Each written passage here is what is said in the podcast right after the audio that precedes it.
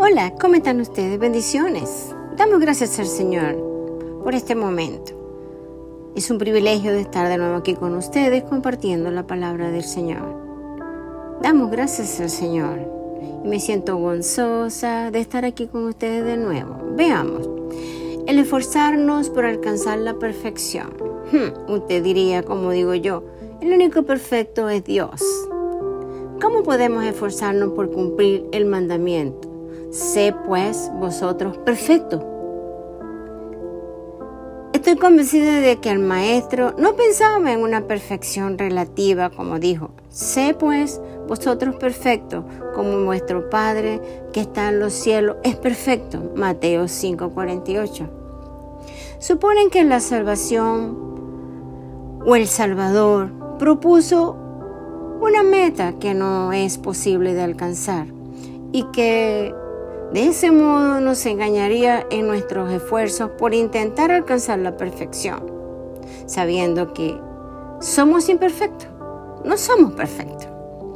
Si bien es imposible que lleguemos aquí, en la vida terrenal, al estado de perfección de que habló el Maestro, en esta vida establecemos el fundamento sobre el cual es la, cuál, cuál es la edificación de la eternidad.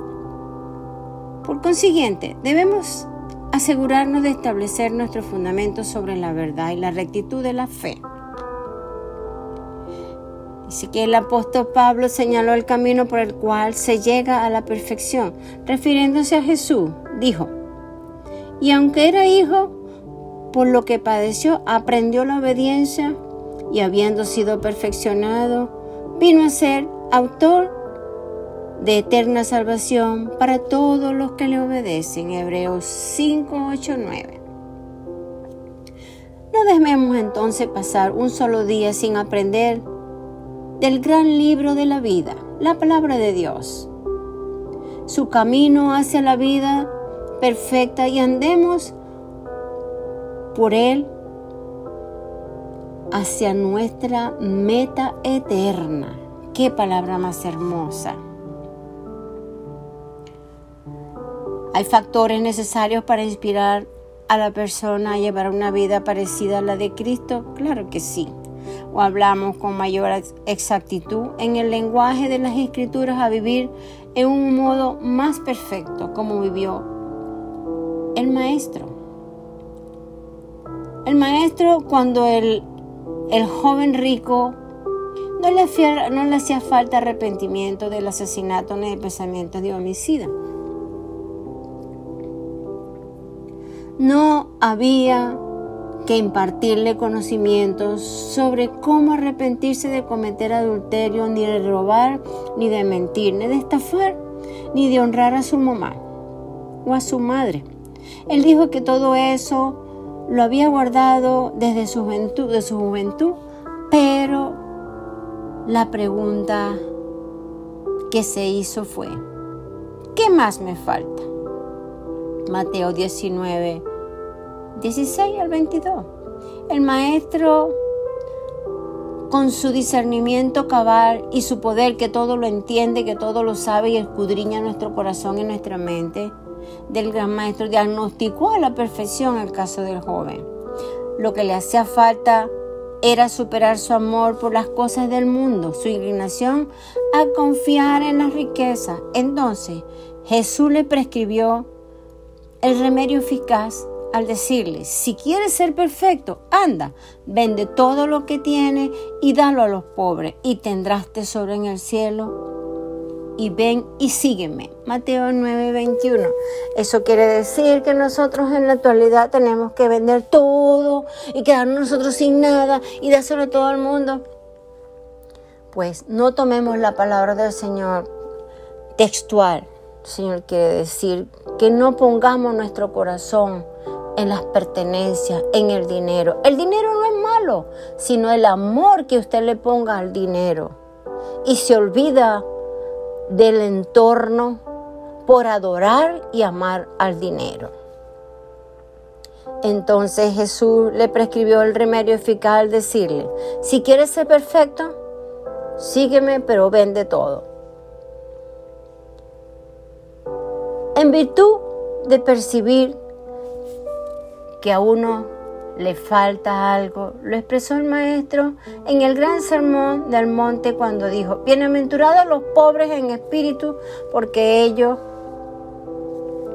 eh, de ellos es el reino de los cielos. Mateo 5.3. Ser pobre en espíritu naturalmente significa estar espiritualmente necesitado y sentirse espiritualmente tan empobrecido que se busca ayuda en ese aspecto y con gran anhelo.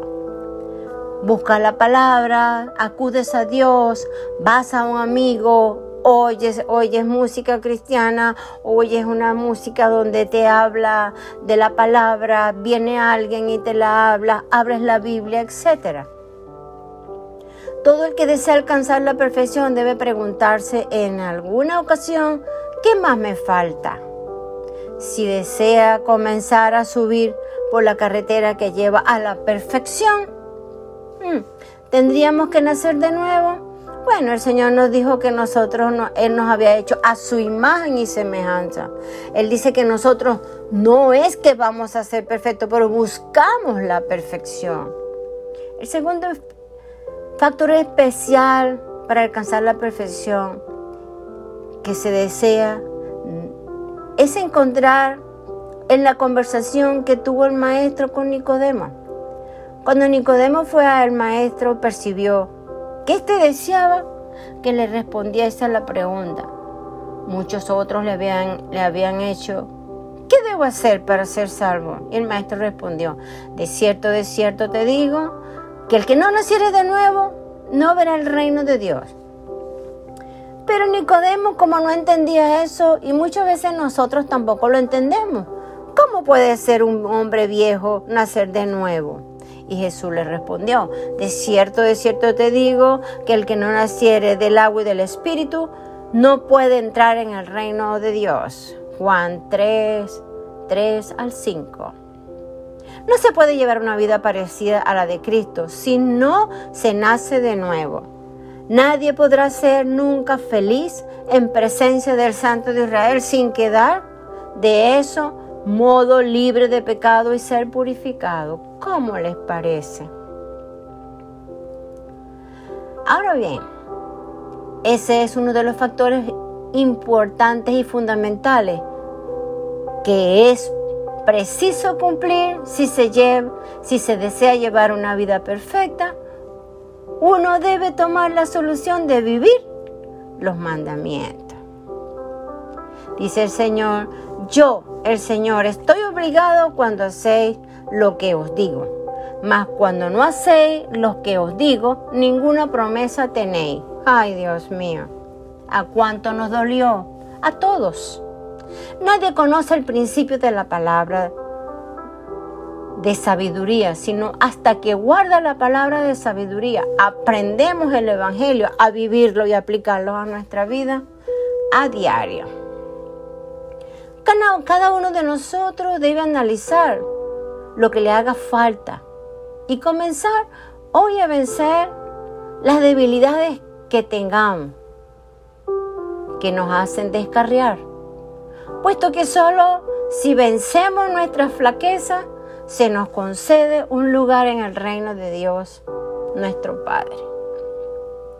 El Señor dejó las bienaventuranzas en el, en del monte. El Maestro nos revela, en cierto modo, su propio carácter que fue perfecto. y al hacerlo nos da un plan detallado de acción para seguir en nuestras propias vidas. La declaración comienza con la palabra bienaventurado. Sí, estas declaraciones del Maestro se conocen en la literatura del mundo cristiano como las bienaventuranzas. Muy lindas son. En realidad representan la constitución de una vida perfecta. Reflexionemos en ella unos momentos. Cuatro de ellas tienen que ver con nuestro yo individual, el vivir de nuestra propia vida interior si deseamos ser perfectos y hallar la beatitud de esa fe, felicidad interior. Bienaventurados los pobres de espíritu, bienaventurados los que lloran, bienaventurados los que tienen hambre y sed de justicia, bienaventurados los limpios de corazón, porque ellos verán el reino de los cielos. Ser pobre de espíritu es sentirse espiritualmente necesitado y siempre dependiente de Dios, siempre dependiente de la parte espiritual. La ropa, los alimentos, el aire que respiramos, así como la salud, la vida, equivale a darse cuenta de que no debe pasar ni un solo día sin ofrecer fervientemente oraciones de gracia, acción de gracia todos los días, al levantarnos, al acostarnos, a medianoche, en todo tiempo, sin ser religioso. De la petición de orientación, de perdón y la fortaleza suficiente para cada día. De mayor tribulación es verdaderamente triste que una persona, por motivo de su riqueza, de su conocimiento o de su posición social económica en el mundo, se considere independiente de esa necesidad espiritual. Ser pobre en el espíritu es lo contrario de ser orgulloso, engreído, prepotente, soberbio, altivo, etc. Si en su humildad llegan a darse cuenta de su necesidad espiritual, se preparan para ser adoptados en la iglesia del primogénito y llegan a ser elegidos por Dios. ¿Qué tal?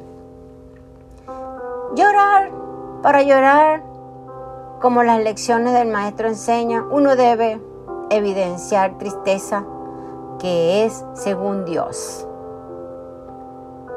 Tenerse y hambre de justicia es buscar diariamente la necesidad, el tener hambre por estar en la presencia de Dios.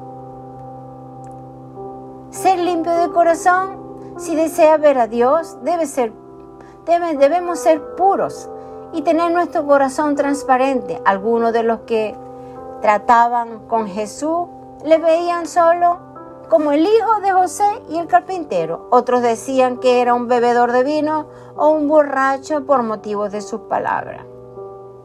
Todavía otros pensaban que poseía, que era poseído por los demonios. Solo los justos lo veían como el Hijo de Dios únicamente si son ustedes limpios o puros. Vea que nosotros tenemos que tener un corazón transparente para ir ante el trono de la gracia Claro que sí, pero Él no desprecia a nadie que se postre en la presencia de Él para que Él limpie nuestros corazones. No, Él no desprecia un corazón contrito y humillado. Por el contrario, Él nos abraza y nos arropa con su amor. Si desean avanzar diariamente la meta de la perfección y la plenitud de vida, debe ejercitarse en los restantes cuatro artículos de la constitución perfecta de la vida del maestro.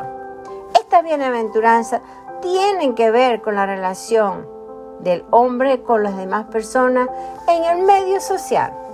¿Qué les parece el mensaje de hoy? Las bienaventuranzas son hermosas.